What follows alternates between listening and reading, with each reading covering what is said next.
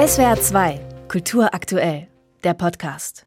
Wer einmal die Ausstellung mit Werken von Katrin Ströbel gesehen hat, wird das Thema Papier- und Zeichenkunst für sich vielleicht neu definieren müssen. So ungewöhnlich, so spektakulär sind manche Werke, andere zeigen sich eher zurückhaltend, offenbaren erst auf den zweiten Blick beeindruckenden Tiefgang.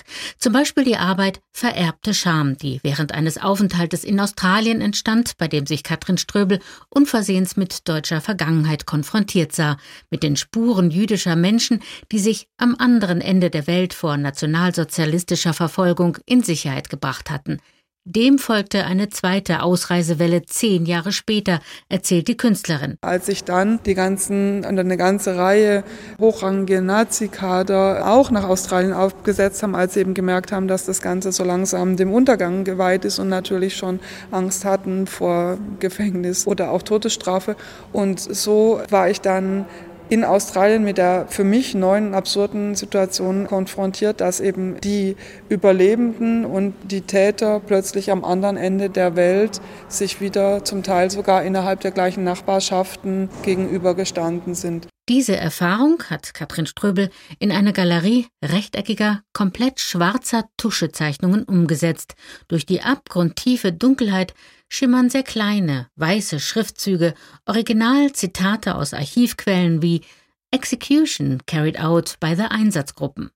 Und noch etwas sieht man bei genauem Hinsehen, nämlich sich selbst in den bewusst nicht entspiegelten Gläsern des Bilderrahmens so dass man, wenn man vor der Arbeit steht und die Texte liest, automatisch sich selbst auch in der Arbeit sieht und es wirklich eben in einem eigentlichen, aber auch in einem übertragenen Sinne sich ins Verhältnis setzen muss zu dem, was man liest und zu unserer kollektiven Geschichte als Deutsche. Katrin Ströbel hat neben ihrem Studium an der Stuttgarter Kunstakademie auch Literaturwissenschaften studiert, ist viel gereist in Afrika, in Peru und lebt heute in Frankreich, Deutschland und Marokko. Das schärft ihren Blick für das, was Fremdsein, sich fremd fühlen bedeuten kann, den Blick für andere Realitäten und Befindlichkeiten.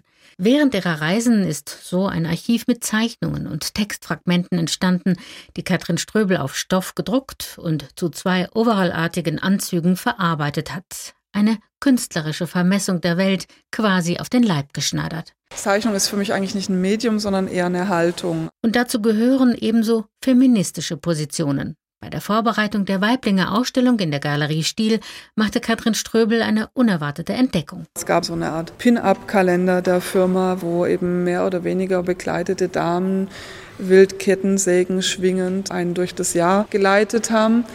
Den gibt es inzwischen nicht mehr, aber es war natürlich äh, gefundenes Fressen für mich. Ihre Antwort? Eine gut zwei Meter hohe, witzig ironische Wandzeichnung, auf der lässig ein Frauenkörper posiert mit Handwerker, Hüftgürtel, Kettensäge und angriffslustigem Dinosaurierkopf. Und dann noch ein Statement.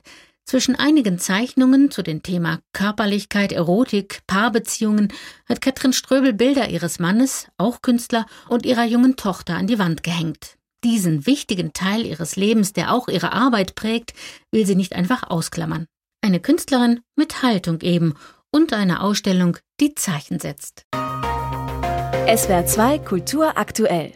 Überall, wo es Podcasts gibt.